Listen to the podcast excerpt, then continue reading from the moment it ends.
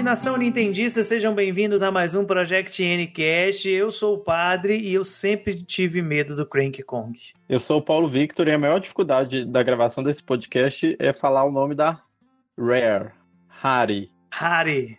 Hare Krishna. Eu sou o Neto e a Dixie é melhor que o Didi, mas vocês não estão preparados para essa conversa ainda. Eles não estão preparados mesmo, que em primeiro lugar não tem nem a Dixie nesse jogo. Tá? Por aí. Mas estamos falando em geral, da, da família deles. Ah, tá. Nesse sentido, eu, tam, eu também concordo, mas realmente o povo não está preparado para essa conversa.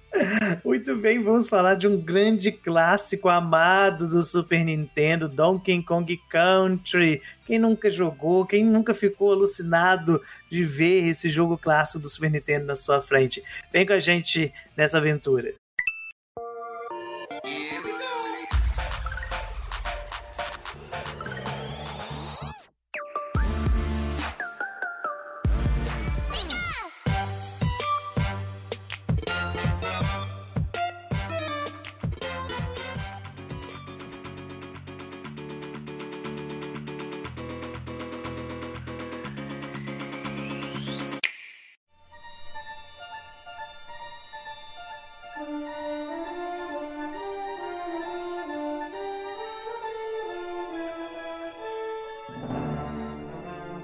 Estamos no auge dos anos 90 e ao mesmo tempo o auge da guerra de consoles.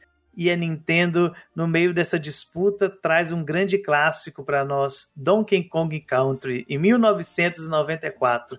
Como é que foi o primeiro contato de vocês com o jogo? Vocês se lembram onde foi o primeiro lugar que vocês jogaram? Sim, padre. Eu tinha o Super Nintendo na minha casa. E, e meu pai comprou Donkey Kong. A gente tinha algumas fitas e Donkey Kong tava lá. Eu tinha o Super Nintendo também, mas eu não tinha fita comprada. Eu tinha que alugar na locadora só na sexta-feira, porque ficava o final de semana inteiro. é, eu, então, sou a parte pobre do cast, que eu não tive o Super Nintendo. Eu, eu tinha eu tinha um Master System e era muito feliz com o meu Master System. Mas eu jogava eu jogava Donkey Kong na locadora. Tinha uma locadora perto de casa e eu lembro como se fosse hoje a primeira vez que eu vi o Donkey Kong, porque quando a gente não jogava Donkey Kong, a gente jogava, claro, o Mario, né? O, uhum. Todo mundo amava o Mario hoje, mas eu preferia o Mario All Stars, principalmente oh. o Mario Bros 3, né? Mas eu lembro de chegar na, na locadora e esse jogo tinha acabado de, de chegar e tudo. Nem sei se era na época, porque é 94 que foi, que foi lançado, mas eu não sei uhum. se foi nesse ano de 94 mesmo. Mas eu lembro de chegar e na hora que a gente viu aquele jogo, era tudo tão bonito, mas tão bonito, que a gente olhava para aquilo e falava assim: quem que é o Mario perto disso? É uma estética bastante diferente, né? Do Mario 2D, bem desenho, cartoon e o e o Donkey Kong com aquele fake 3D, né? É, era, era diferente. Não né? sei, viu, padre? Porque, tipo assim, eu, eu acho o Super Mario World tão bonito, é um jogo tão bonito, de todo jeito. Para mim, Super Mario World é o jogo mais bonito do Super Nintendo, sabendo que nós temos Donkey Kong, que é lindíssimo, e também que nós temos o Yoshi, né, que é lindíssimo também. Mas é, assim, claro, isso é uma visão sua hoje, depois e tudo, de é. ter toda uma, uma imagem de, de, de, conceito da questão do, do trabalho cartunesco e tudo, mas Sim. vai dizer que na hora que você viu o Donkey Kong pela primeira claro, vez, você não, hoje, não bateu aquele sentimento que era próprio desse, dessa guerra de console, apesar de estar no mesmo console, né? Mas tinha essa coisa, uhum. ah, o mais poderoso, ou, as imagens mais bem definidas, o melhor gráfico, etc tava ali, né? Do Donkey Kong. Tem muito jogo de 32 bits, muito jogo de PlayStation que não tem o gráfico do, do, do Donkey Kong. Né? Nossa, e, e isso me deixava assim alucinado, porque ainda a gente não, na época não tinha, pelo menos no interior, criança. Né? Nunca que eu ia imaginar a próxima geração de consoles, não tinha essa, essa, essa noção, né? Não tinha essa Ainda visão. mais criança, né? É, mas olhava para aquilo e, e, via o jogo e eu ficava assim admirado. Mas antes do jogo chegar, eu lembro de revistas, revista uhum. mostrando imagem e a gente olhava para aquilo assim, achava nossa bonito, mas não era a mesma coisa. Quando eu colocava o cartucho e começava aquela musiquinha né, no início do uhum. jogo, é, era uma sensação inexplicável. Era, era fantástico. Padre, até que eu não tive muito contato com revistas na época, eu fui ter contato com revistas foi na época do PlayStation, porque como eu sou de 91, uhum. é, até o, né, o, o Nintendo 64 foi lançado em 96. Então, assim, eu peguei a infância mesmo com o Super Nintendo. Então, nessa época, eu, provavelmente eu não sabia ler, eu não lia uhum. revista, né? Lá vem ele Mas... dizer que é novo, né? É, ah, ele sempre tenta jogar essa cartinha. Ah, eu sou novo e tudo. Só anos 90. Né? Mas o legal do, do jogo, né? Quando a gente via assim e tudo, é, é a história por trás dele. Claro que na época a gente não tinha ideia do processo que foi. Mas quando a uhum. gente começa a adentrar a história do desenvolvimento do, do Donkey Kong Country, a gente vê que ele é muito mais do que um jogo bonito, com um level design inovador. Ele é um, um, marco. Ele é um marco para o desenvolvimento de jogos, principalmente na era 16-bit. Eu, particularmente, Nossa. por exemplo, não lembro de nenhum jogo que tenha conseguido fazer a mesma coisa que ele fez, a não ser os jogos desenvolvidos pela Rare, porque aí a gente tem o Killer Instinct, né? Que depois a gente vai uhum. dar uma, uma volta, uma voltar nele aí. Padre não teve. Não me lembro de nenhum. Também pra, não, pra, não me recordo. Pra 16 bits, eu acho que não. Você tinha algumas coisas, o Mega tinha algum, alguns joguinhos que usavam algumas tecnologias, mas nada que, que chegasse perto daquilo que os irmãos Stemper trouxeram. Padre, como que chama aquela tecnologia que tinha nas fitas? Super FX? O Donkey Kong ele não tinha né, essa tecnologia. Ele não tinha o, o, Super FX, né? Ele não, não utilizava. Ele utilizava algo que era novo na empresa, que os irmãos uhum. Stamper criaram, né? E é interessante Sim. a gente olhar a história dos irmãos, né? O, o Tim e o Chris eh, Stamper, que eles Sim. eram membros da Rare já, estava ali, ainda a empresa crescendo, ainda começando, e eles trabalhavam com um jogo de boxe né? E, e, eles usavam uma nova tecnologia na ideia de computação gráfica, né? Que a gente vai ver né, nos anos 90 uhum. começar a criar o, o Spielberg usou bastante, né? O Jurassic Park, etc. Então eles começam a utilizar dessa tecnologia para poder trazer para os jogos algo com uma qualidade muito superior. Então, ali, junto da, das empresas no, no Vale do Silício, eles começam a desenvolver essa tecnologia de computação gráfica. E por ser um jogo de boxe, né, claro que uhum. a meta deles era chegar a um sucesso mais próximo possível daquilo que era a franquia de boxe mai, é, maior no momento. Nós estamos falando aqui de Punch Out.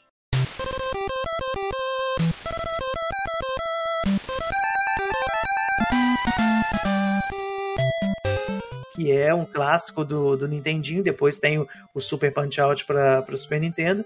E o criador do Punch-Out, o Jenny Takeda, ele olha para aquela tecnologia e, claro, né, visionário pensa, não, isso aqui tem que estar tá com a gente. Uhum. Isso aqui tem que estar tá com a gente. E ele pega essa tecnologia, leva pro Hiroshi Yamauchi lá no Japão, o presidente da, da Nintendo, e mostra, olha, olha o que, que esses caras estão fazendo. Olha, olha o que, que esse povo está desenvolvendo. Isso é fantástico. E claro, automaticamente o que a Nintendo faz como uma empresa capitalista? Comprou 49% da empresa. Simples. Ninguém vai ter. É meu. Eu que achei e eu que vou usar. Padre, é, só para a gente falar um pouco mais sobre essa tecnologia, essa tecnologia é, de renderizar sprites 3D, ela, essas estações de trabalho eram muito grandes para renderizar e o jogo foi o falando agora sobre Donkey Kong, ele foi desenvolvido durante 18 meses por uma equipe de 12 desenvolvedores. É, e, e, por essas estações de trabalho serem muito grandes e elas superaqueciam demais é, por conta da renderização. Então tinha que ter muito ar-condicionado, então tinha que ser um ambiente mais controlado para conseguir renderizar com, com, com precisão assim. Eu fico pensando nessas coisas. Eu não sei se vocês param assim para poder pensar, mas tem coisa que me deixa meio bugada às vezes, sabe? A gente olha, por exemplo, para fazer um jogo como Donkey Kong, precisar de estação de trabalho gigantesca, né? Esse uh -huh. sistema de refrigeração.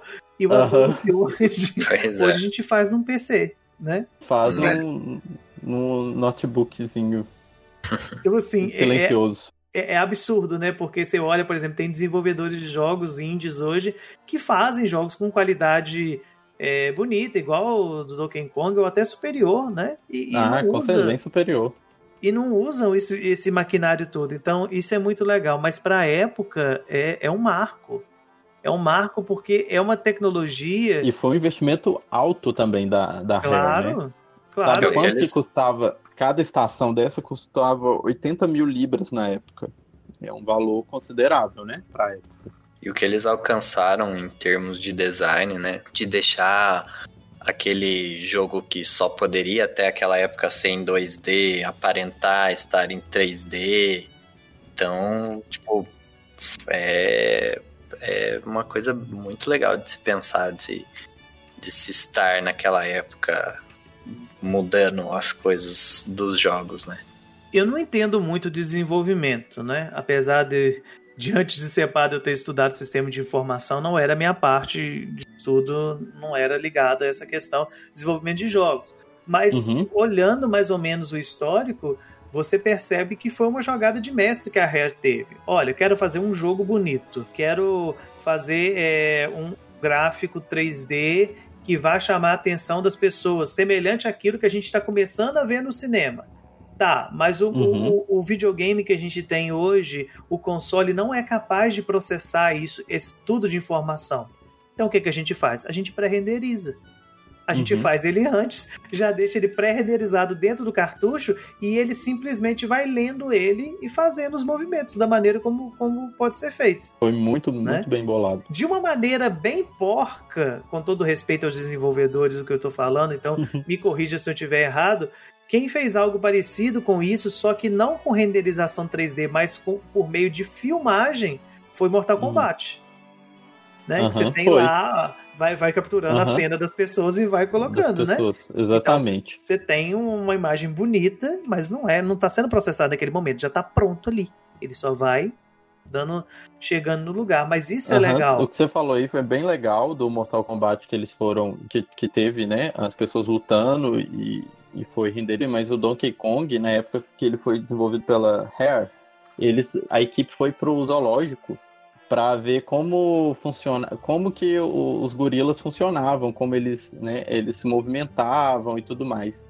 Porém, foi frustrante na época porque os gorilas eles não eram rápidos e eles se moviam raramente. É... o gorila preguiçoso só come e fica então, deitado o dia inteiro. As animações. Parece que tá de quarentena. Pois é. E as animações e movimentos do Donkey Kong e do Diddy Kong foram baseados no galope dos cavalos. Por isso que eles andam mais rapidinho, assim. E o, o, o Kong do nome mesmo foi por causa de gorila mesmo, que no Japão na época King Kong era famoso e, e, o nome King Kong em inglês ele é, virou um sinônimo para qualquer tipo de gorila, né? Por isso que acabou virando o nome dele. Mas é legal a gente destacar, né, é, que não foi assim tão simples chegar na, na questão do Donkey Kong. Porque, hum. recordando um pouquinho daquilo que a gente já falou, os Stampers não estavam trabalhando com Donkey Kong, eles estavam trabalhando com um jogo de boxe. boxe. A tecnologia chama a atenção do, do, do Takeda e também do Yamauchi, e qualquer pessoa, acredito eu, que estivesse desenvolvendo um jogo, iria dar continuidade a ele. Sim. Então você pensa só, a, a Nintendo chega compra aí quase metade das ações da, da empresa que você está e chega para os dois e fala: olha, agora vocês têm a liberdade de criar. Né? Vocês podem ver aí o que, que vai ser, que, como é que vai ser feito e tudo. Eu acredito que num primeiro momento, se eu estivesse no lugar deles, claro, eu iria pedir o punch out. Não, eu estou fazendo um jogo de boxe. Eu vou, eu vou continuar Sim. desenvolvendo, vou fazer o punch out. Só que eles foram danadinhos, né? Falei, não, a gente é. queria. A gente eles queria mexer além. com o Donkey Kong. E o Donkey é. Kong é um personagem muito icônico ainda naquele momento. porque apesar de ele não ter tido jogos frequentes na, naquele momento para o Super Nintendo, ele não tinha um jogo dele. O último jogo que tinha acontecido, se eu não estou enganado, se não me falha a memória, era o, era o de Game Boy. Uhum. Então, é, e os outros só no Nintendinho e no arcade, era uma franquia amada pelas pessoas. Todo mundo conhecia Donkey Kong na época. E, aliás, o Mario vem do Donkey Kong e a gente não precisa Sim. explicar essa história aqui. Todo mundo uhum. sabe. E Claro. O Donkey Kong, inclusive, ele aparece no Punch-Out do Wii, né? Ele é um oponente secreto no, no Punch-Out do Wii. Sério? Tem isso? Uhum. Eu não, não joguei o Punch-Out do Wii, então não posso dizer. Eu também não. mas que legal. Mas, mas continuando aqui, é, é, interessante a gente ver é, essa ousadia deles, porque eles estão pedindo um personagem icônico do, da Nintendo, um personagem que deu origem ao Mario e um personagem que é criado pelo Miyamoto. Ah, exatamente, olha a responsabilidade. Então, assim, é uma responsabilidade muito grande. Então, eles receberem essa autorização de repensar um personagem é algo, assim, de extrema confiança. Então, ao mesmo tempo que a Rare investiu pesado nesse sistema de maquinário, a Nintendo, em contrapartida, ela investiu pesado também em confiança. Olha, eu vou te dar um personagem que é amado. Se eu quiser, eu faço um jogo dele nos mesmos moldes e o povo vai adorar, porque o povo amava esse jogo. Né? Então, tanto que ela fez um, a versão de Game Boy, ela tem umas atualizações e o jogo é, é muito bom. Eu sou muito suspeito por falar, porque eu gosto muito do, do, do Donkey Kong de Game Boy. E eles assim fizeram pegaram. E deu muito certo. Deu muito certo. Reformularam todo o personagem, todo esse esquema que o Paulo comentou aí de, de pesquisar como se movimentavam os bichos e tudo. Mas agora saindo de um, de um ambiente não só 2D para passar para um estilo mais 3D, mas também de um ambiente arcade para um ambiente plataforma. Porque a gente tem que lembrar aqui que o Donkey Kong era totalmente arcade até aquele momento. Você precisa derrotar o Donkey Kong, subir até lá e tudo, etc.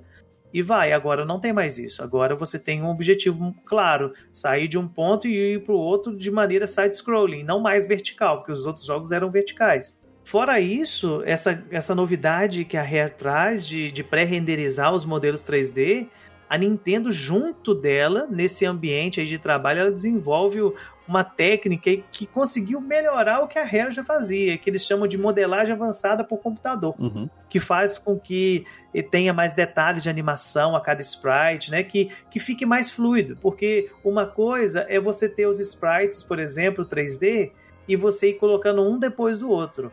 É, dá aquela travada. Agora, quando você joga o Donkey Kong, você sente que o personagem está se, se locomovendo, está se mexendo no, no cenário de uma maneira orgânica. Você não estranha, por exemplo, o movimento dele. Por mais que tenha essa questão que, que foi falado deles terem um pouco rápidos demais, às vezes, é muito tranquilo o jeito que eles se movimentam. Sim. É muito, é muito simples, é muito leve. E flui bem, né? Flui bem.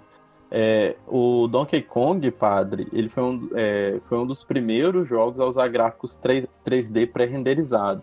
Uhum. A gente teve em 93 o Stardust, uhum. né? E no ano seguinte a gente tem o, o Killer Instinct, né? Mas ele foi um dos primeiros. O Killer Instinct já é uma uma evolução um pouco do Donkey Kong, né? Sim. Porque afinal de contas ele tomou a tecnologia da Harry e deu uma ampliada, né? É, a tecnologia aprimorada, né? Até porque foi lançado depois também. E a gente não pode esquecer também da trilha sonora, que foi uma trilha muito bem feita por David Wise, né? Que incorporou bem esse, esse ritmo da, da selva, dos tambores, e casou muito bem com, com o, o conceito gráfico, o conceito deles, né?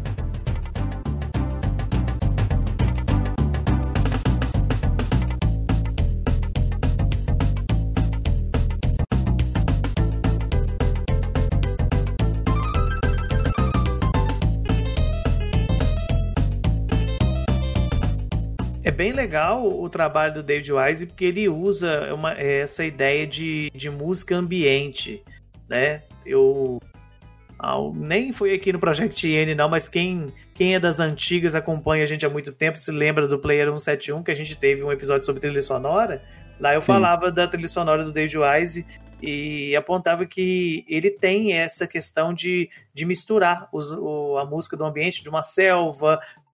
Em outros lugares tem, por exemplo, no Donkey Kong tem fase de indústria, né? Então ele pega a os fase da barulhos água. é a fase da água, ele mistura esses barulhos com, com elementos eletrônicos e que fica de uma maneira assim tão orgânica, tão gostosa de ouvir, que nem parece que é tudo sintético. É. Assim, E é a, bem- trilha, a trilha da água foi uma das mais difíceis pra eles fazerem.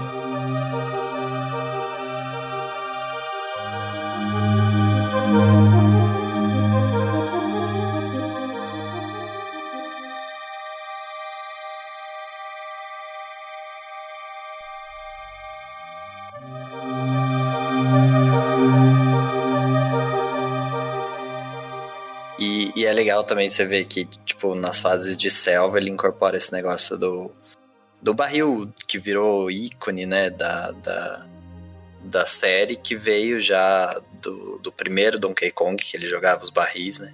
E você tem esse sentimento da selva e dos tambores, é muito legal. É, a trilha sonora é muito boa. O David Wise, inclusive, ele tem outros jogos famosos que ele, que ele compôs também. Ukulele,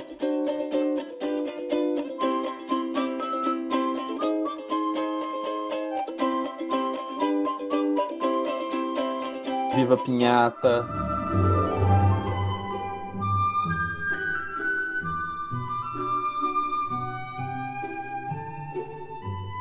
Battletoad,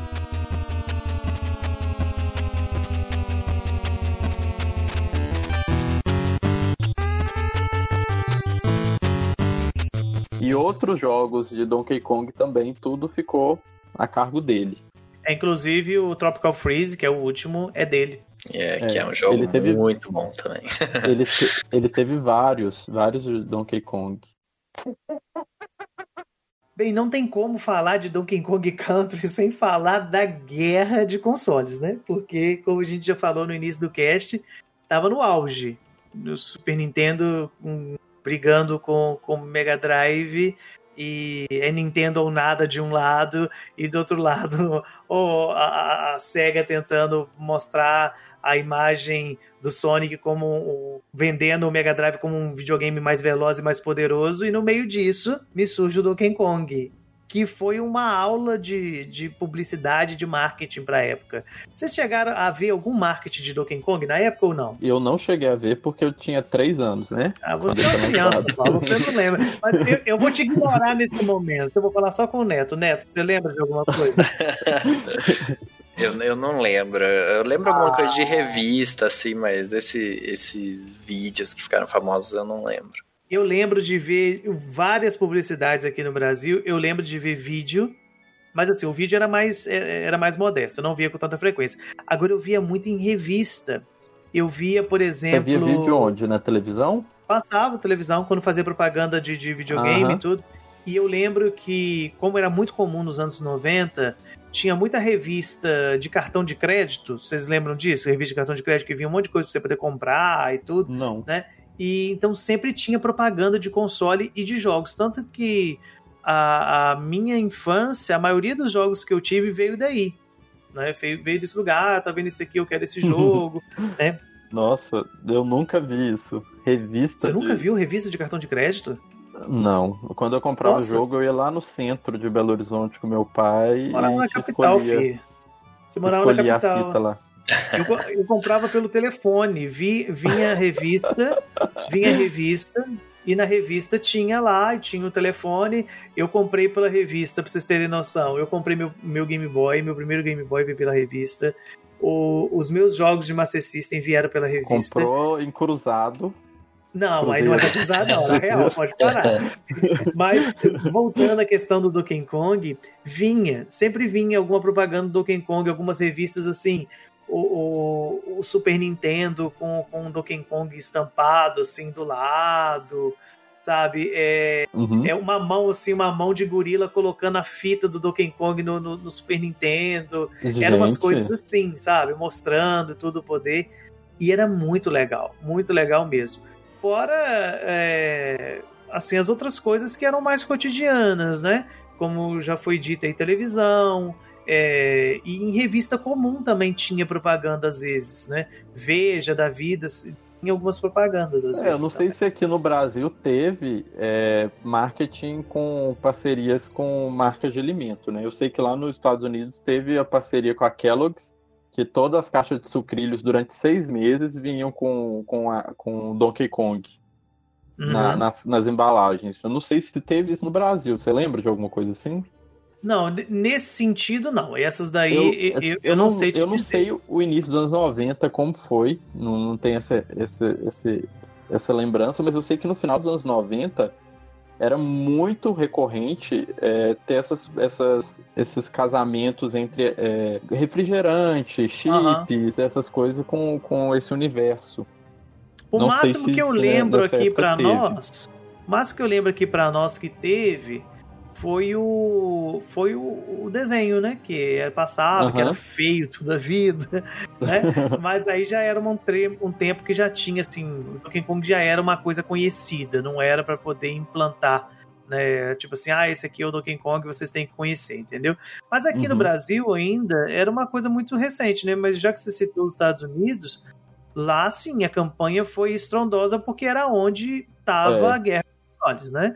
Então você Exatamente. O, você tem de um lado, por exemplo, acontecendo o, o pessoal da Nintendo Power distribuindo para os assinantes uma fita que chamava Donkey Kong Country Exposed, que um cara Aham. vai para a sede da Nintendo of America e começa a, a conversar com os desenvolvedores, vão conversando e tudo, vão Com trocando ideias também. com os Essa testadores. fita é que eles dão até dicas de, de, de segredos do jogo. Sim, sim. E É, falam que só pode ser jogado no, no Nintendo, né?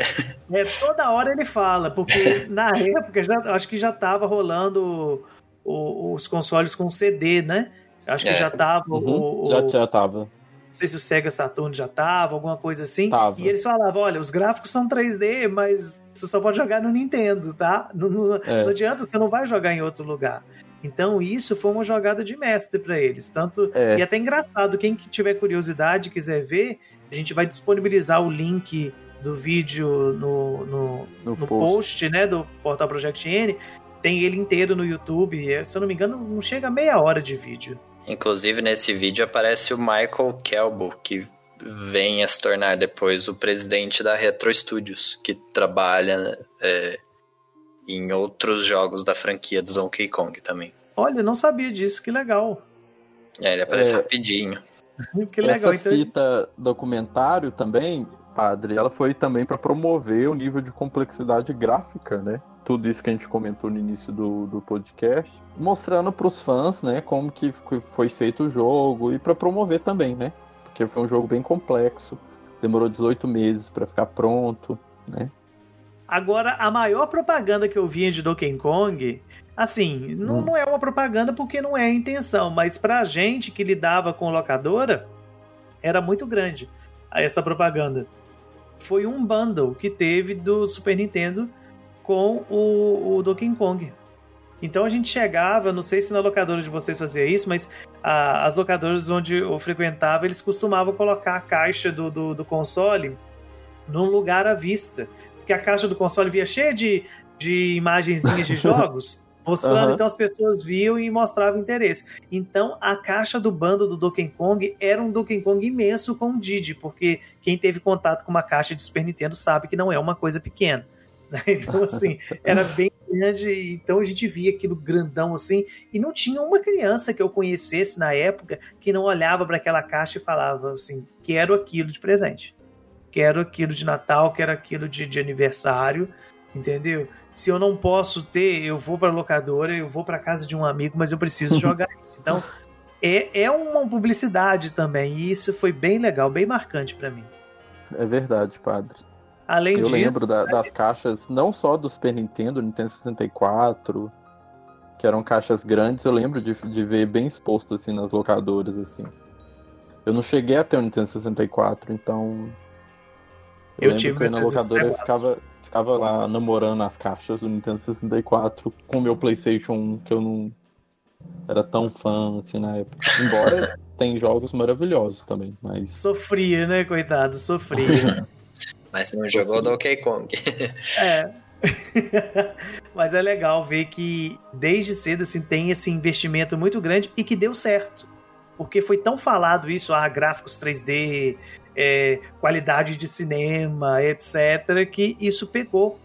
Eu conheço muita gente que, que conheceu o Donkey Kong mais pela fama de ser um jogo bonito e depois descobriu que não era só um jogo bonito. É, é um jogo complexo, é um jogo desafiante né? e, e principalmente divertido. Isso foi o ponto principal do, do marketing e que funcionou muito bem. Então, palmas para Nintendo, palmas para Rare. Isso aí. Soube fazer isso de uma maneira muito legal. O jogo Padre fez tanto sucesso né? Que ele teve mais duas sequências diretas no, no Super Nintendo, né? Uhum. Foi o Country 2, 95, Country 3, 96, e teve um hiato de 14 anos, depois nós tivemos o Country Returns em 2010 para o Wii. É, a franquia Country, porque se for levar em consideração, tem, tem o 64. E é, Donkey Kong Country foi é, o jogo da Rare mais vendido, né? Na época. Até hoje é o jogo mais vendido da Rare. Nossa, até hoje é? Se eu não me engano, é. Pelo menos do Super Nintendo é. é vendeu 9 milhões de cópias e também é o terceiro jogo mais vendido do Super Nintendo. É, tem em primeiro lugar que foi o Super Mario World, 20 milhões, com a ajuda de bundle, né? Aqui no Brasil, por exemplo, no, no Ocidente, todo o Super Nintendo, a maioria dos Super Nintendos vinham com o Super Mario World, então fazia com que as vendas fossem maiores mesmo. E teve o Mario All Star também, que teve um bundle, não é, Neto? Você comentou? Isso, o segundo, aquele segundo modelo do Super Nintendo mais arredondado, ele veio com um bundle do All Star. É. Aham, uhum, o Slim. E teve esse é. bando do Donkey Kong também. Teve esse bando do Donkey Kong também. Isso aí já era né, praticamente no fim, né? Mas assim, ele, ele tava ali frente a frente com os jogos exclusivos da Nintendo, né? É o terceiro jogo mais vendido, que é de uma franquia da Nintendo em si, mas foi produzido pela Rare. É. Né? O Donkey Kong, ele marca o final da era do Super Nintendo, porque ele, ele chegou no final de 94 é, e em dois anos já ia estar tá lançando o Nintendo 64, né? Então, o Super Nintendo teve uma, uma vida de seis anos, né? Do, do, lançamento do Japão. E desses seis anos, o Donkey Kong teve os três jogos lançados nos últimos dois anos. É, o nosso foco aqui é o Donkey Kong Country, mas porque não sei se a gente vai fazer um sobre o 1 e o, sobre o 2 e o 3, mas vale lembrar que como o 3 saiu em 96, que foi o ano do saiu o 64, uhum, ele sim. quase não saiu existia uma conversa para poder eles ir para o novo console, só que acabou ficando no, no Super Nintendo. Sim. É porque o do 64 foi para outro lado, né? É. Foi um, já foi mais na, na, ideia de, de 3D de fato, não, é. não 2.5D quase. Né? É, exatamente os irmãos Stamper não mudaram somente a aparência do Donkey Kong. Eles não reformularam somente aquilo que ele é. Porque, aliás, vale a gente citar aqui que a única coisa que eles mantiveram do design original do Donkey Kong foi a gravata vermelha que foi introduzida no jogo do Game Boy, que acabou sendo o virando o ícone, o, aquilo que representa o Donkey Kong. Sempre que tem algum símbolo minimalista para poder falar do Donkey Kong, a gente vê a gravata vermelha. vermelha e isso sim. foi eles que mantiveram ali, não criaram, mas mantiveram. Mas não só eles mudaram esse design, como a história. Se antes a gente tinha o Donkey Kong com a ideia de de ele ser um, um, bicho de estimação do Jumpman ou do Mario que foge e rouba a Pauline, etc. Que essa história a gente já conhece. Agora a gente tem uma outra história, onde a gente conhece um outro Donkey Kong que não é o mesmo. Muita gente não sabe disso. Não é o mesmo Donkey Kong lá de trás dos jogos do Mario e do Jumpman. Né? Daqui a pouco a gente vai voltar nisso. E ele Sim. vive tranquilamente na Donkey Kong Island, né? Ou seja, dono daquilo tudo ali, né? e ele está na sua casa, com o seu conforto e tudo. Até que chega o King Karu e os seus capangas, os Kremlins, que resolve roubar o, o tesouro do Donkey Kong, que é um amontoado de banana, né? Prioridades uhum. nessa vida. E ele entra nessa jornada, vão junto com o Diddy Kong, que é sobrinho dele, vão embora, vão buscar o tesouro de volta, é nosso, a gente que recolheu, é... e eu tenho direito sobre isso e ponto. Eu sou. Eu mereci tudo isso, meritocracia. Eu, eu mereci. Se eu tenho esse tanto de banana, foi porque eu mereci. Inclusive, tinha até sido planejado para ter essa cutscene contando essa história no, no Super NES, mas acabou não tendo. Ela foi, foi acontecer no, no remake para o Game Boy Advance, se eu não me engano. Uhum. Aí eles já tinham um pouco mais de, de tempo, né? Eles realmente não colocaram. Mas é legal a gente destacar algumas coisas aqui, né, né, nesse contexto da história, que é uma história simples. Né? A gente não tem uma pessoa precisando ser resgatada nesse, nesse Donkey Kong, nos outros a gente sabe que tem, mas a gente tem um objetivo simples de resgatar um, um tesouro. Um é, é, legal e tudo, né? Apesar do tesouro ser banana, mas é legal que ele introduz. O que é mais estranho é que você recolhe banana o jogo todo. Mas ainda né? assim. Tem isso, mas tá bom. mas é legal a gente ver o estilo que os irmãos Stember criaram. Eles colocaram, por exemplo, você tem a Congo Jungle, que é onde mora o Donkey Kong, e você tem a casa dele que é toda decorada, cheia de referências, cheio de coisinhas. No primeiro não tem tantas, mas depois nos próximos, quando a gente vai vendo alguns cenários assim, é sempre cheio de referência no fundo, Sim. aos jogos da Rare, às coisas da Nintendo, e é bem legal isso, né? E além disso tudo, você tem o, uma, umas questões de relacionamento do, do Donkey Kong que não ficam somente nele e o Didi. Você tem toda uma família Kong que está em volta dele ali e cada um tem a sua função, cada um vai ajudar nesse, nesse processo e eu acho isso bem legal, bem diferente do que a gente tinha com o Mario, por exemplo. O Mario você tem o Mario e o Luigi, né? O máximo o Yoshi. Uhum. Agora que você tem vários, vários personagens que formam uma família grande, não só os personagens assim macacos, né? Gorilas, mas uhum. você tem também é, vários animais que te ajudam e eu acho isso bem inovador e bem diferente daquilo que a gente já tinha visto. Padre, vale destacar também que tanto você joga com Donkey Kong e o Diddy Kong, e ao contrário do Mario e do Mario Verde, é, cada um cada um dos personagens eles têm habilidades, né? Eles são diferentes. Por exemplo, o Donkey Kong ele é mais forte, né? E revela caixas escondidos, né? E o Diddy Kong ele é mais rápido, menor, pula mais alto, né? Então tem diferença entre os personagens que te faz querer usar um ou outro em determinada situação. E tem também o Funky Kong, que ele te ajuda nas fases, ele tem o serviço de aluguel que leva você para para mundos que você já foi, para você voltar, poder voltar entre as fases. E Uma coisa interessante também do Cranky Kong, que ele no, no desenvolvimento, ele era chamado de Grandpa Kong, e ele não era tão, tão crank, né, tão chato, digamos assim, na cara, época que eles começaram o, o conceito dele, né? Cara, eu, eu tinha pavor do Crank quando eu era mais novo. Eu olhava para ele porque ele é rabugento, ele, ele é estranho. Ele, é, ele não é. precisa abrir a boca, você não precisa entender inglês porque você, você tem, tem, um certo receio com ele. E como no começo do jogo ele fica balançando aquela cadeira, eu durante muito tempo, por não ter referência ao King Karu, você só vê o King Karu quando você chega nele no, na última fase, eu achava que o Crank que era o vilão. Eu olhava para ele e falava assim, ó, roubou banana. Quem que vai querer banana? Macaco. Né? Então, ele com essa cara de bravo, eu achava que era ele. E ele que é o original, né? Isso que eu ia falar. Ele que é o, o, o Donkey Kong original, que ele que era, de fato, o mascote, o, né? O é. bicho de estimação Sim. do Mario. Ele que ele é o do atual.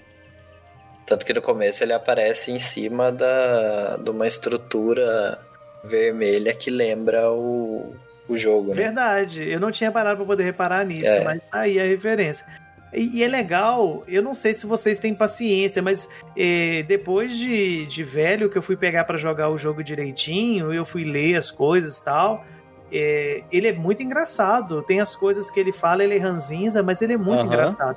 Eu fui, Sim. por exemplo, rejogar ele um pouco para poder gravar esse podcast, e toda vez que você vai conversar com ele, ele te conta uma história e te dá uma dica.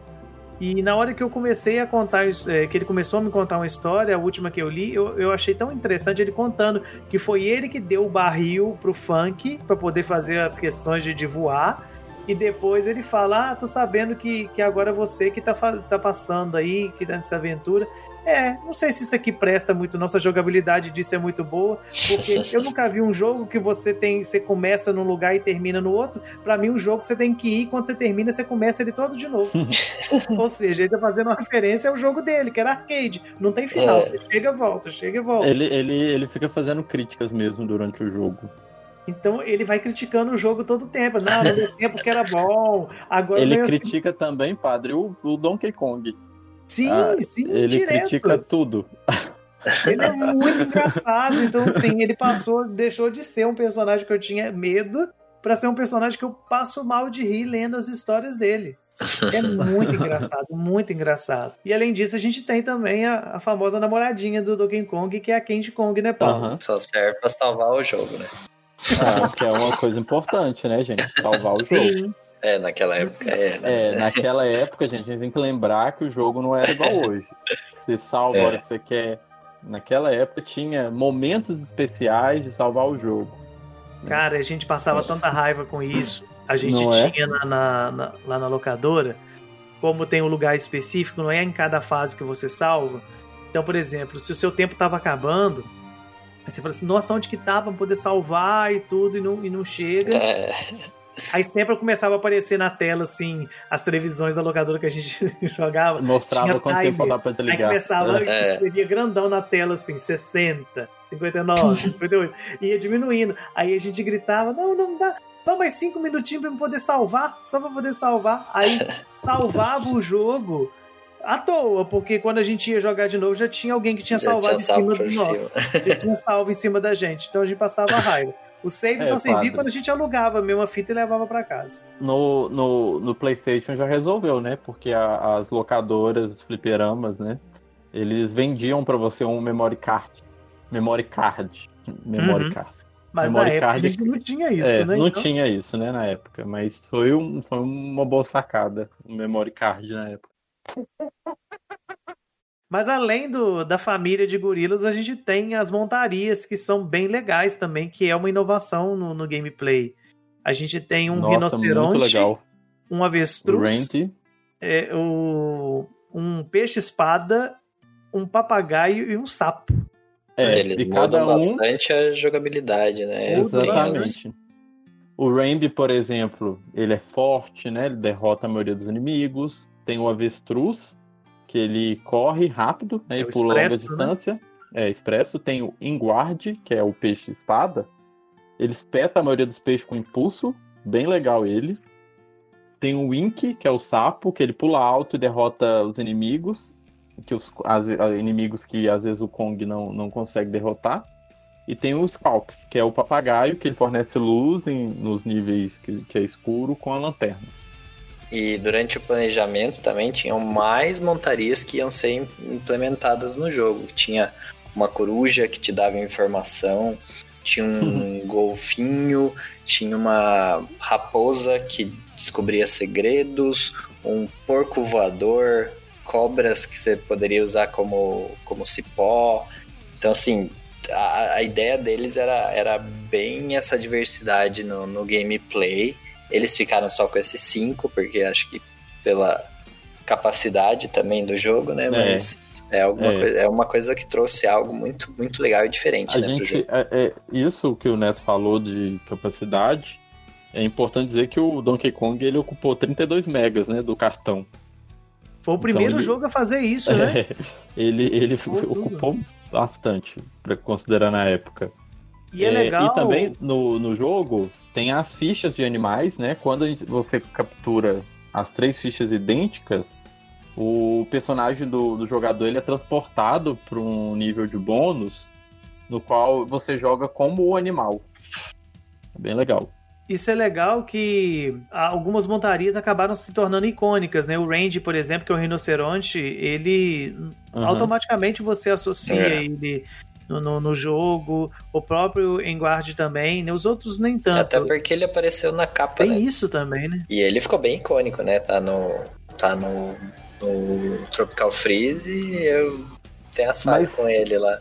eu acho que ele ficou mais icônico por ele ser o primeiro, né? Ele é o primeiro. Também. Eu também acho que tem mais disso, porque todo mundo é... que jogava a primeira fase já pegava o range e já saía. É... E ele é imponente, porque assim, ele facilita muito o jogo, porque. Uhum. Eu acho que no primeiro você ainda precisa dar um ataque, mas nos próximos você nem precisa atacar. Você vai andando e ele já dá ataque automático nos inimigos que estão na sua frente. E ele já vai. É, é aquele negócio, né? Você tá jogando de um jeito, aí de repente aparece uma, uma novidade na gameplay e te chama, né? Com certeza. Agora, aproveitando que a gente tá falando de gameplay, o jogo é interessante destacar o multiplayer dele, né? Que a gente tem um multiplayer bem, bem legal também, que, que acaba ao mesmo tempo ajudando e atrapalhando. Eu não sei se vocês concordam comigo. Ajudando porque muitas vezes eu joguei com algum amigo que queria ir naquela numa fase e tudo e eu não conseguia. E como eu estava junto com ele, eu ia até quando ele morria e depois eu seguia, ou então eu ia, morria numa parte e ele seguia, né? Porque cada um controla um personagem, mas uhum. ao mesmo tempo era motivo de briga, porque se você apertasse A enquanto o seu amigo está jogando, você virava o primeiro. Então a gente começa disputando. Não, alguém é o que eu vou jogar. Eu apertava, não, sou eu. Do 2 e o 3 eles tiraram essa opção. Só pode passar a vez quem está controlando. Quem está, não está controlando não pode pedir. Então já resolve o problema. Mas era motivo de briga. Era motivo de briga. Porque ficava nessas trocas, e no meio de troca vinha um inimigo chegando e acabava te levando. Morri. É bem legal o, essa questão. A gente até comentou aqui também, né? Que cada personagem ele tem suas próprias habilidades. O jogo todo ele tem 40 níveis, tá? É, e tem vários mundos, né? Embora seja o país, né? Um país, ele tem vários mundos dentro dele que engloba vários ecossistemas, como selva, fábrica, tem as fases aquáticas, montanhas de gelo, copas de árvore, caverna, minas, ruínas, né? É um jogo bem único que tem fases bem legais e marcantes, né? Como as fases aquáticas, que eu acredito que todo mundo já deve ter visto ou jogado, que elas são bem bonitas. Aliás, no geral, elas são muito bonitas, não só as fases como um todo, né? É, é, é interessante a gente ver que os desenvolvedores eles souberam trabalhar com não só com essa técnica nova, mas também com outras coisas assim muito simples e que fazem uma diferença muito grande, como por exemplo, você colocar sistemas de iluminação. Tem fases, por exemplo, Nossa. se não me engano, a segunda fase do primeiro mundo, que você começa a fase e está chovendo, e quando termina uhum. a fase tá raiando o sol, saindo, assim, e é uma coisa fantástica aquilo. É Tem uma bonito. fase no terceiro mundo que o sol vai se pondo enquanto você tá passando, e aquilo é lindo. Você olha para aqui e fala assim, gente, como eles fizeram isso? As fases escuras, Padre, por exemplo, de caverna, mina, que tem aquela iluminação de cima, uhum. você vê o reflexo, assim, no... no... Não, é muito bonito mesmo. É, é um jogo, trabalho magistral. Si. É. Você vê os cristais de gelo, né? É muito bonito você pensar que isso foi pro Super Nintendo. É, pra época ainda é mais incrível ainda.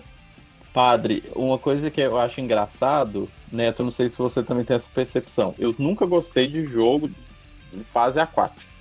Nossa, eu morro de preguiça quando eu tô jogando, principalmente Mario, fase aquática, ah, eu não ligo, não.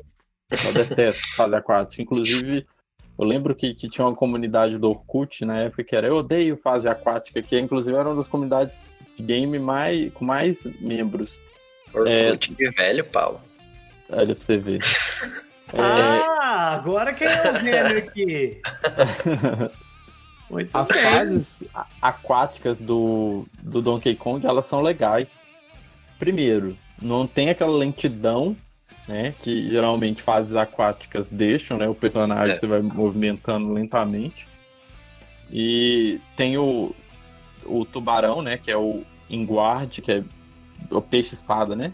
Que é bem legal também. Então, isso dá um atrativo para essas fases aquáticas. Eu, eu gosto Acaba se bastante. tornando prazerosa, né? Apesar é. de que tem umas que não tem como ser prazerosa, não. Porque tem uma fase de água também na, no mundo da indústria, que é a água poluída, que eu vou te falar, viu? Olha. Vocês acham que Donkey Kong é um, é um jogo difícil? Por quê? Não sei, vocês acham? Eu não acho, é assim, eu acho ele com uma curva de aprendizado interessante. É. Ele, ele começa bem fácil, o primeiro mundo, por exemplo, é bem tranquilo, o segundo. Mas, assim, o segundo começa a apelar, por exemplo, que a gente tem as icônicas fases de carrinho de mina, uhum. né? Que aqui Sim. todo mundo tinha pavor daquela fase, né? Eu adorava, mas assim, todo mundo tinha pavor daquilo.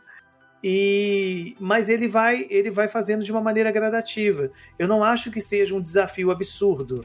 Mas para quem está pegando, começando agora num, num, estilo plataforma, eu não acho que ele seja o mais fácil, não. É, ele é mais difícil que o Mario, eu acho. Na minha, na minha memória infantil, Donkey Kong era um jogo muito difícil. Eu lembro que eu tinha a fita aqui e eu ficava assim: Donkey Kong é muito difícil. E ele era para ter sido mais difícil. Não sei se vocês sabem, mas é, a Nintendo, quando ela revisou o jogo, né? Quando o jogo estava na pós-produção, né? Praticamente a Nintendo revisou o jogo e ela instruiu a Rare a reduzir significativamente a dificuldade para atrair um público maior, né? Claro, ela fazia é... Battletoads, gente. Deus me livre daquele jogo. Deus me livre. Não tem como. Mas é, é interessante, é, uma Nossa. coisa que sempre me chamou a atenção, claro que como criança eu não ia perceber isso, mas hoje, com um olhar mais crítico sobre o jogo, eu uhum. acho ele de uma maneira muito singular como ele te ensina a jogar, porque pouca gente percebe assim. Hoje o pessoal tem mais percepção, mas para a época isso não fazia muita diferença para nós. Mas vocês já viram que ele não tem um, um, HUD, o jogo? Ele não tem informação na tela, ele não te fala quantas bananas ah. você tem, ele não te fala quantas vidas você tem, ele não te Entendi. fala nada. Ele não é. te fala nada, a tela é limpa. A tela tá assim, o do Mario você tem lá em cima pontuação, você tem as moedas, você tem quantas vidas, uhum. você tem itens, você tem isso, tem aquilo. Ele não tem nada. Ele não te fala nada, ele não te, ele não te fala, ó, esse botão pula, ele não te fala isso aqui faz isso, ele não te fala que se você pular em cima dessa caixa vai sair um rinoceronte, ele não te fala, por exemplo, que o Didi é mais fraco que o Donkey Kong, mas ele faz de um jeito o level design dele para que você saiba disso logo na primeira fase. Você pode ver que na primeira fase tem inimigo que o Didi não consegue matar. Uhum. Por quê? Para poder você ver, olha, se eu pular eu não consigo. É por isso que, por exemplo, se vocês repararem, na primeira fase tem muita vida. Sim. Tem muita vida na primeira fase. Se eu não me engano, deve ter pelo menos umas 5 ou 6 vidas na primeira fase. É, o, o jogo em si, ele, ele te dá bastante vida, pá. Então, por quê? É. Pra que, você, pra que você não se frustre. Nossa, eu não sei nada, não me jogaram aqui. Porque o Mario, por exemplo, o Mario World, ele, ele, quando você começa, você abre, você tem aquelas caixinhas que você bate a cabeça, ele te fala: olha, se você segurar pra frente e apertar o Y, você vai correr. Vai acontecer isso, entendeu? A, a, diferença é que eu acho que o, o, Mario, ele é um jogo mais fácil. E o, o, jogo do Mario também te dá muitas vidas. Donkey Kong também te dá muitas vidas, mas eu acho que é um jogo mais difícil eu não tô falando que ele seja mais fácil, eu tô falando que ele tem uma curva de aprendizado. Ele é mais intru é. instrutivo, né? É, ele, ele, é mais assim, você não precisa falar, você chega e vai e vai embora. Ninguém é. te fala que se você pular daqui, se você segurar é. um botão para pegar um barril, você joga. Entendeu? Não tem power-up, né? Não tem... não tem nada, ele só te joga. ele só te joga. Quem e tá isso acostumado é legal. a jogar jogo de plataforma, a maioria dos jogos tem um power-up, tem alguma coisa. Até no, no próprio Mario, né? Você o tem power os power-ups aqui viram os animais, né? É, os animais e tudo. É. Mas assim. Mas o Mario tem dois, né? Tem o power-up e tem o Yoshi ainda. É. tá, e não dá pra comparar. Mas, por exemplo, se você for pegar o, aquela questão das moedas que você falou, Paulo, ninguém te fala que se você juntar três, por exemplo, vai acontecer alguma coisa. É. Não Entendeu? Ninguém te fala que se você jogar um barril num, num determinado lugar, que ele vai estourar e vai te dar um, um caminho diferente. É, ele, ele te joga e ele deixa você descobrir. E isso é legal. Quem fez isso muito bem, nós conhecemos muito bem, quem é? Zelda. Agora, você não vou te falar nada, você vai. Vai embora. Foi aí Nossa, que você vai. vira. É mesmo, vira. padre. Realmente. E, e, eu acho que, assim, um jogo que te faz isso em vez de te mostrar um tutorial, você saboreia melhor, eu acho. Eu concordo com você, Neto, nisso que você falou. Eu também acho que isso é mais prazeroso, porque ele deixa você descobrir, né? Claro que não, claro que para isso. Uhum, você se sente bem de ter descoberto. Claro que para isso acontecer, você precisa ter uma coisa bem tranquila. Você não pode jogar, por exemplo, é. um cara para poder enfrentar uma dificuldade absurda sem saber como é que faz. Ser gradativo. Eu, como criança na época jogando videogame, eu nunca tentei ler aqueles quadradinhos lá do Mario, não sei vocês, até porque era inglês, né? Uhum. Então, no Super Nintendo eu tacava fodas pra, pra, pra essas coisas mesmo. Mas, Mas Paulo, aí você está falando de um jogo que foi desenvolvido para uma outra realidade. Entendeu? Sim, Se tem claro. aquele texto, é para que a criança leia. mas não é o nosso caso, não era localizado o jogo, entendeu? Ah, mas a gente, né, a gente é brasileiro, a gente não lia nada. Eu sei, Paulo, mas você pensa na criança dos Estados Unidos que pega o Donkey Kong que não tem informação nenhuma. Eu sei, padre. É realmente, o jogo é fantástico nisso. Muito bom mesmo. Você citou o exemplo do Zelda ali, eu concordo. Zelda também refez, refez não, né? Zelda usou desse artifício para criar um jogo fantástico. Um dos melhores jogos da, dessa geração, sem dúvidas, né? E o Donkey Kong foi um dos melhores jogos da geração dele também. Claro que a gente não pode esquecer que não é a primeira, o primeiro jogo que faz isso, né? Por exemplo, Não, ah, claro. o Mario Bros, por exemplo, também faz isso. Realmente. Só que é diferente. O Mario Bros você tem uma complexidade muito menor. Você tem o quê? Um boneco que ele pega alguns power-ups e segue. Só. Ele não é o pioneiro, mas ele fez com maestria, né? Sim, mas o Donkey Kong você tem um nível de complexidade gigantesca. Por exemplo, quanto tempo você demorou para poder descobrir que se você colocasse para baixo e apertasse Y, o Donkey Kong batia com as mãos no chão? Tem, tem muita coisa. O, o, o jogo em si ele tem vários segredos, várias coisinhas para você descobrir, vários é, esconderijos, né? Então é um jogo que foi muito bem pensado, foi muito bem planejado, muito bem feito. Para as crianças da época, né, lá dos Estados Unidos, o Crank ele dava até algumas indicações que tinha alguns segredos, né? Sim, sim. E fazia você querer saber, mas por que, que ele tá falando isso? E para voltar em tal fase, não sei É, o quê. você não sabe, você vai saber Olha isso depois. O Crank, É. o primeiro encontro que você tem com o. Crank. o primeiro encontro que você tem com o Crank, é, é- eu acho que é depois da segunda ou terceira fase. Então, É. assim, você passa duas fases que são cheias de coisas pra fazer e que você não faz a mínima ideia. É, exatamente. Então, isso é legal. Isso é legal. E, inclusive, é isso que justifica a existência do Funk Kong. Pra que, que você vai querer um, um, um, um avião é. Pra poder voltar nas fases que você já passou? Verdade. Muito bem. né? É, é daí que vem a justificativa da existência. Mas é, é, é legal ver essas coisas porque é de fato o, o título que ele tem, o, o reconhecimento que ele tem de ser uma aula de level design, de programação, de desenvolvimento, é fato. Isso não tem como. Né? É, é inegável a influência dele é, no, no mundo dos jogos em geral, porque nós estamos falando de um, jogo que foi um personagem concebido pelo Shigeru Miyamoto, que é, né? Não preciso nem falar muito. E foi o primeiro jogo que ele não foi o, o, o produtor, ele só aju- ajudou, nem dirigiu o jogo, ele não dirigiu. Ele só deu uns pitacos, então, assim, é um, um passo absurdo para uma empresa extremamente tradicional, principalmente nos anos 90. Então, deixar uma, uma franquia dessa na mão desse time foi apostar alto e apostou certo, porque de fato é um senhor jogo que teve aí as suas continuações, que é amado, Sim. e teve adaptações futuras, tanto pro Game Boy como pro Game Boy Advance, saiu o Virtual E, Console. inclusive, padre, ele foi super bem rece- recebido pela crítica na época que ele foi lançado. Ele tem a nota de 89 né, no Game Rankings. É, é um jogo assim que só teve nota boa, não teve nota ruim. Teve 4 estrelas e meia, 4 estrelas, né? Foi um jogo muito bem avaliado. Não só esse, como a, a, a franquia toda, né, do, do Super Nintendo foi super bem avaliada. É, é o jogo Uhum. que indicou a linha da franquia, né? A linha criativa Sim. do Donkey Kong. E hoje, até hoje, ele continua muito bom. Pra você jogar ele hoje, assim, ele gera um certo incômodo por conta dos personagens eles parecerem que são feitos de massinha, algumas coisas, né?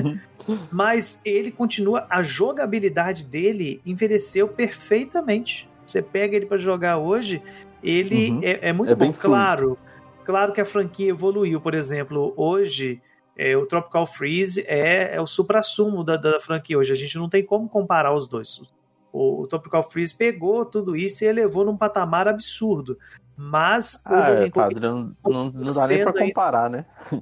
São Não, eu sei, mas o, o Donkey Kong Country continua sendo uma referência e eu Uhum. posso pegar esse jogo para poder zerar quantas vezes eu quiser que eu não vou me enjoar de, de passar de fase dele. É, porque Ele não é um jogo muito longo, né? Não é um jogo muito longo. Não, não, você consegue zerar ele com umas 5 horas.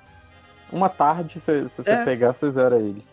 É bem tranquilo, então se você não conhece, eu acredito que não exista quem não conheça, mas se você ainda não teve a oportunidade, procure, vá jogar, tem no Virtual Console ainda, se você tem o, o Wii U, acho que ainda você consegue, o Wii não consegue mais não, mas no Wii U você consegue, né? É, corre, se você não tem, se você tem o Wii U, tem que correr porque estão desligando a eShop. Corre, corre que dá tempo de você aproveitar essa aventura.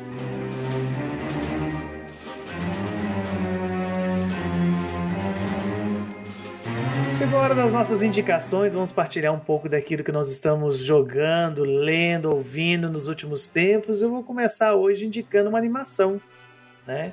Animação, na verdade, um remake que a Netflix fez do, do personagem que todo mundo conhece, famoso nos anos 80 e 90, que é a She-Ra, né? Eu acredito que todo mundo já viu que a Netflix fez um, uma reimaginação e chegou ao final agora, estreou a última temporada, são cinco temporadas eu lembro que na época que ela anunciou teve muita polêmica, muita gente falando, ah, infantilizou o personagem, etc, porque eles queriam que fizesse né, a personagem igual nos anos 80, né, só mostrando peito e bunda, etc. E eles mostraram que com um design simples, eles conseguiram fazer uma senhora história, nossa, assim, com um desfecho muito bom com cenas de ação muito legais. Tá certo que é, é feito para criança, né, gente? Então, assim, tem alguns trechos que, que são um pouquinho infantis, mas no resto vale muito a pena. São cinco temporadas, cada temporada tem em média aí 12, 13 episódios, cada episódio 20 minutos, então assim, dá para fazer uma maratona. Quebra um pouco tudo? do. Eu assisti, não, eu já tinha assistido antes, né? Eu tava acompanhando desde uhum. quando foi lançando. Agora, é, agora saiu a última temporada, então completou, então tá assim, fechadinho dá uma chance, quebra o preconceito aí, dá uma oportunidade, porque vale a pena. A história está muito bem contada e eu já estou na expectativa porque a, a, a Netflix anunciou que ela vai fazer com He-Man também, mas aí não sei se vai seguir o mesmo estilo. Vai ter um filme e vai ter também a animação, e eu já estou curioso para ver. Tomara que sigam aí o estilo e contem a história da maneira como foi contado ali, que ficou muito bom. Muito bem, Paulo. Você então, o que, que você tem para indicar para nós? Eu vou indicar um jogo que foi lançado em abril, chamado Moving Out. Esse Quero jogo jogar. é muito legal, padre, é muito engraçado. Quem já jogou Overcooked é, vai ter um pouco de ideia de como é o jogo. Ele é um jogo em que você tem que fazer a mudança da casa em um determinado tempo, né? Então você tem que colocar tudo dentro do caminhão. Aí, só que o caminhão ele é pequeno, né? E você tem que colocar sofá, cama, então ele envolve um pouco de logística. Você tem que colocar o, os objetos ma maiores primeiro, colocando os objetos menores por cima. Só que o jogo é muito engraçado, porque às vezes, por exemplo, você está fazendo uma mudança numa casa e de repente tem uma tartaruga que começa a te perseguir e não deixa você levar os itens. e os personagens são muito. Eles são muito desengonçados, você quebra a casa toda para fazer mudança.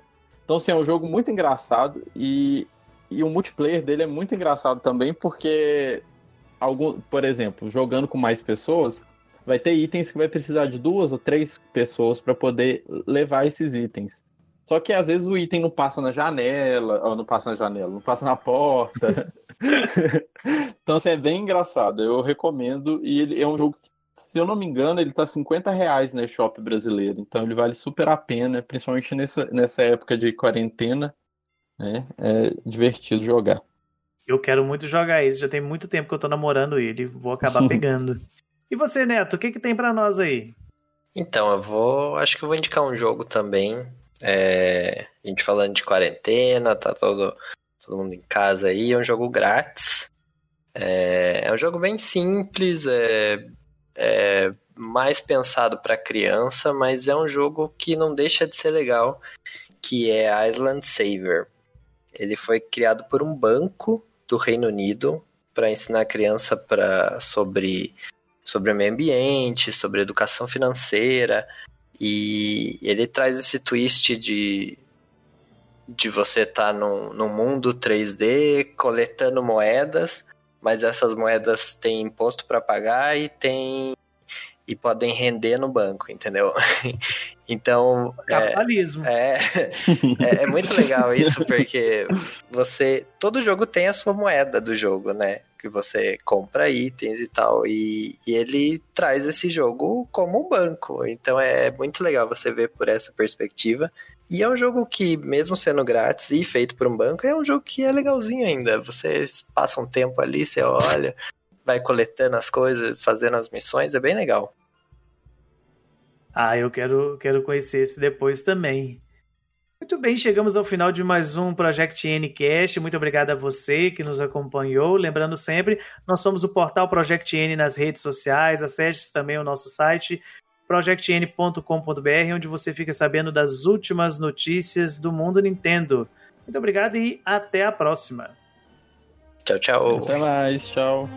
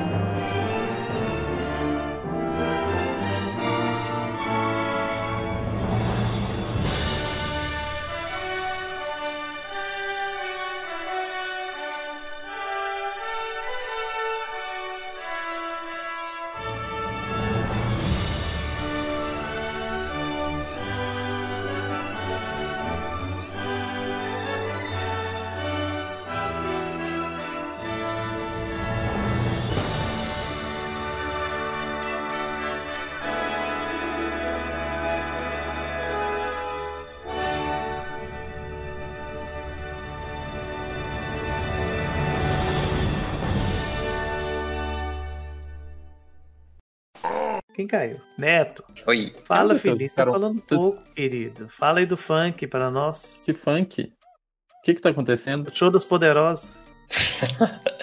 O que que aconteceu? Eu caí, eu acho. Vocês ficaram mudo. É, você caiu. É, você caiu e voltou. Mas vocês estavam escutando o que eu tava falando? Sim, Sim. Deu pra escutar tudo? deu. Tá. Você tá falando pra falar do funk com quem? Com o Neto. Comigo, comigo. Funk? O Funky Kong. Nossa Senhora. Paulo. Ah, Você tá em tá. mundo, meu filho? Eu você tá onde? voltei. Você tá na Disney? Você tá onde? Padre, pensa só na situação. Eu fiquei, fiquei ficou mudo. Eu voltei e você tá falando, fala do funk. Eu tô assim, quê? Fala da Pode. Anitta. Pode falar. Calma aí, gente, que eu engasguei aqui. Desliguei microfone. Calma, gente. Eu engasguei comigo mesmo. Eu achei que vocês, vocês estavam contrários à minha ideia e ficaram Não, quietos. não, eu eu tava tossindo, eu desliguei o microfone pra tossir. Mas vamos lá então. Chegou o momento das nossas indicações, Que onde a gente indicar, fala um pouquinho. Ô Paulo, não importa a minha apresentação, não.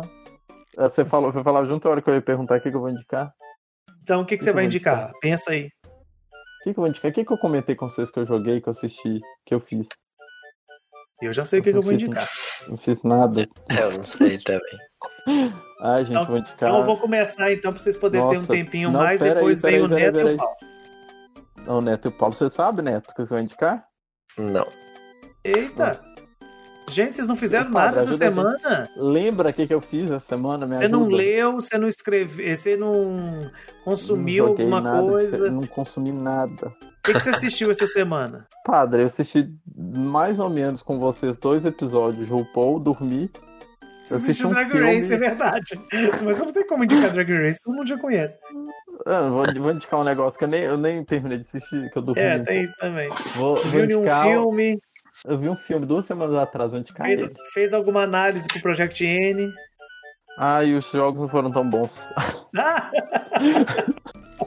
que horror! Deixa eu Netinho, ver. já gente. pensou? Tô pensando aqui. Deixa eu ver o que, que eu vou. Padre do céu, deixa eu ver aqui. Eu vou Tipo um indicar. álbum de alguém que você quer que a pessoa escute?